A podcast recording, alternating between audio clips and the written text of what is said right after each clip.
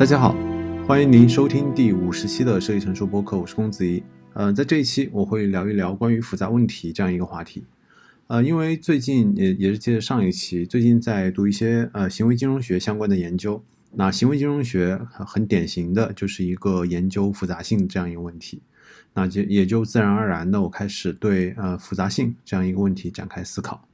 然后翻了翻呃之前的读书笔记，然后我又补充看了一下。呃，王丁丁和张五常对于复杂问题的一些讨论，所以在这一期我会聊一聊复杂这样一个话题。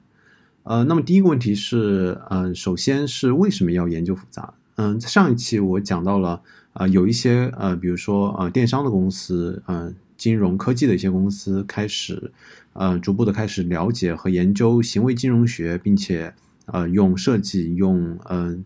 呃科技和一些用呃人工智能的手段开始，可能对于呃开始对用户的一些行为开始进行干预，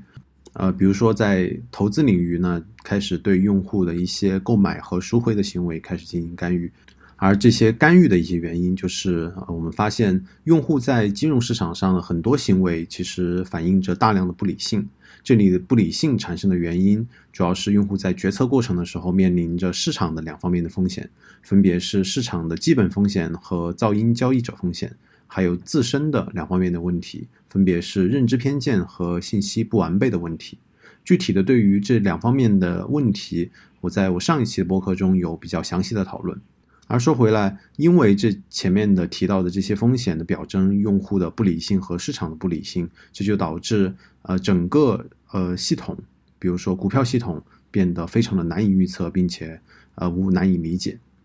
嗯，但是我的问题是，嗯，即便是为什么，即便是这样一个市场和用户的行为如此难以预测和理解，我们还是需要做大量的研究，并且去纠结这些复杂问题呢？我我翻了一些我之前的笔记，发现我觉得这这一条的解释非常的适合去解答这个问题。呃，我想对于复杂问题，特别是行为金融学相关的研究的兴起和博弈论的相关的研究的兴起，非常的相似。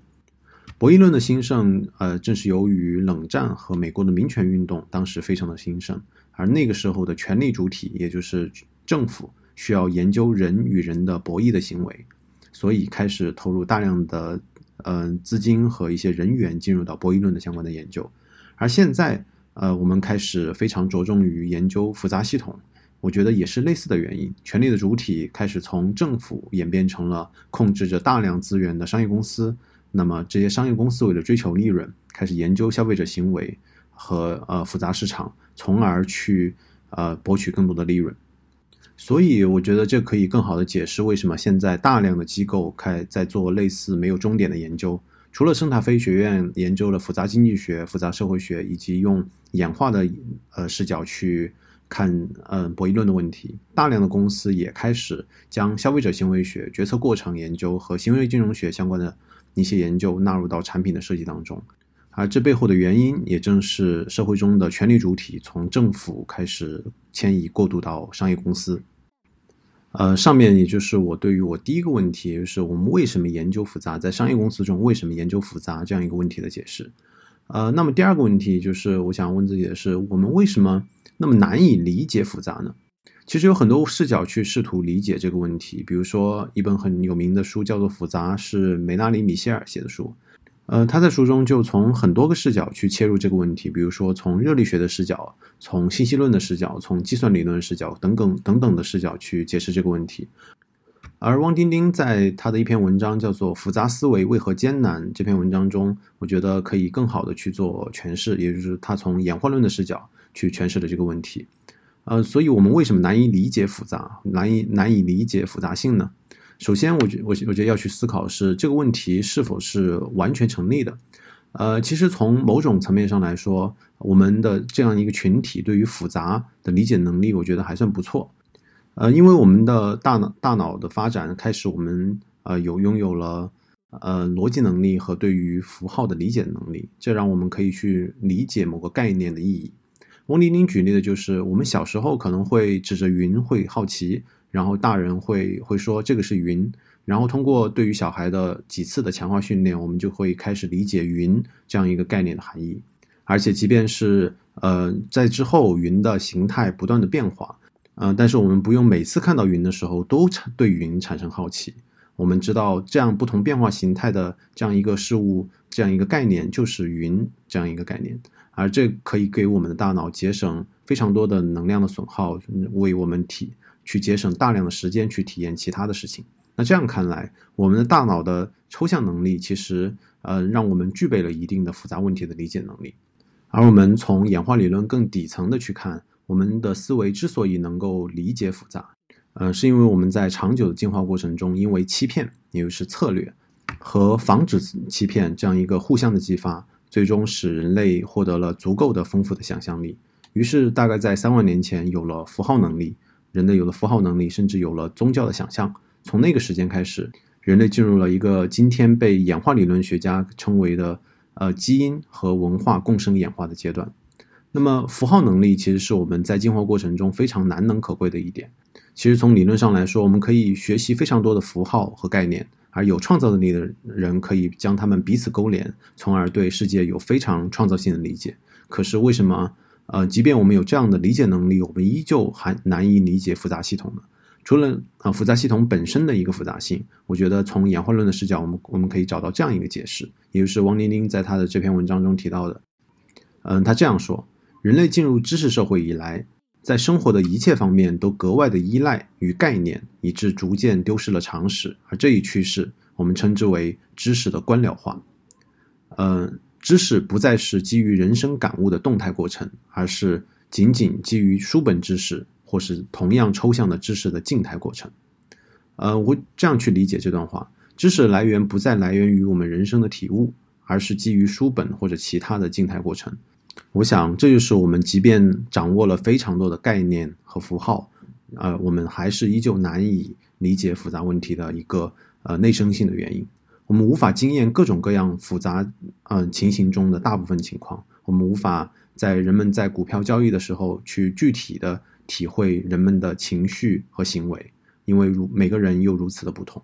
而作为设计师的我们，我们可能会阅读大量的关于决策过程的书籍和文章。啊，比如说在了解过决策过程的时候，我们可能了解到，啊，用户会经历需求唤起到信息收集，再到决策环节，最后到呃决策成交这样一个环节。他们好像这个这些环节都非常的真实，我们好像非常理解这个每个环节分别代表什么样的意义，并且逻辑非常自洽。但是要让这些静态过程从我们输入的这些知识应用到设计当中的时候，却又非常的困难。因为这些概念对于我们每个人来说，仅仅是通过书本和呃静态过这类似的静态过程所了解到的概念，而不再是我们基于人生感悟的一个动态过程。所以我们会过度的依赖概念的摄入，我们去了解不同的思维的模型、不同概念和符号，这既成就了我们可以解决一定的复杂问题，而又让我们陷入了哲学病。而它的内在含义就是我们使用了大量的对于语言逻辑的误用。过度的看重逻辑，看重对于概念的掌握，让我们远离了重要性感受和对于复杂问题的本质性的掌握。嗯，上面就是我对于复杂问题我的自己的第二个呃呃自问自答：我们为什么难以理解复杂？我们自己内生性的难以理解复杂的一个原因是什么？而第三个问题，我想呃问自己的就是呃我们那我们如何去应对这样一些复杂问题呢？呃，当然，我们没法找到非常全面的或者可穷举的呃应对的办法。我觉得可以从一个角度去思考这个问题。呃，让我非常启发的是张五常的一篇文章，叫做《寻寻觅觅五十年：从学思考到不读书》。呃，张五常非常经常的举到一个自己的例子，他在演他的演讲和他的经济解释这一册书中也出现过很多次。他说，他去回忆往事，他在加大读书的时候，经常。啊，每每晚会去旁听赫舒拉发的课，嗯，他然后这样一个教授就会突，嗯，有一次突然问他，嗯，啊，史蒂芬，你啊，他的名，他的英文名叫史蒂芬，嗯，你旁听了我这么多期学期的课，难道我的经济学你还没有学会吗？然后张五常回答，呃，你的经济学我早就从你写下的文章中学会了。我不，我之所以不断听你的课，是想要知道你是怎么想的。而，嗯，赫舒拉发这样一个教授显得非常的高兴。嗯，张五常是这样去呃叙述他的这段想法的。他的当时的想法是，书永远是读之不尽的，而求学有时候有读书的时候，也应该有思想的时候。思想的时候可以不读，最好不读。我非常钦佩的就是张五常在非常年轻的时候就开始尝试对于概念和符号的掌握，这样一个呃非常内生性的一个诉求的这样一个克服。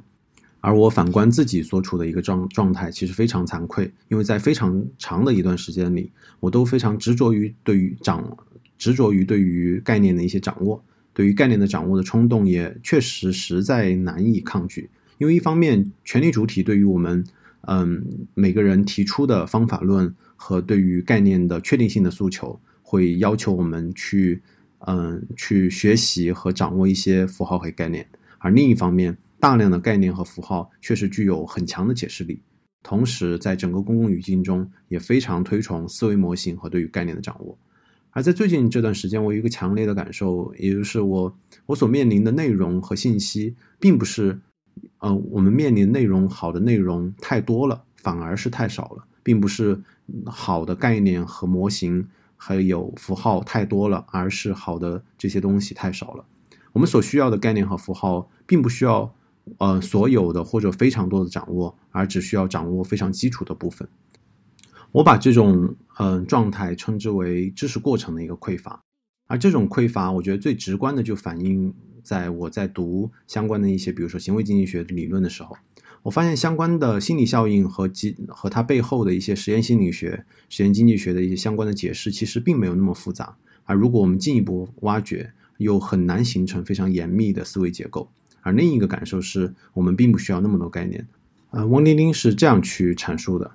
嗯，他阐述说，我们应该达到这样一个过程，也就是知识过程和人生感悟二者共生演化。那么回到我前面提到这样一个问题，复杂问题我们是难以应对的，就像我们难以预测股市一样困难。而我们又如何去应对这样一一个一些我们必然会面对的复杂问题呢？呃，我觉得我上面已经比较模糊的给出了答案。我觉得理解理想情况下，应该是我们同时关注静态输入的知识过程和动态输入的人生感悟，保持二者相对平衡，让二者共生演化。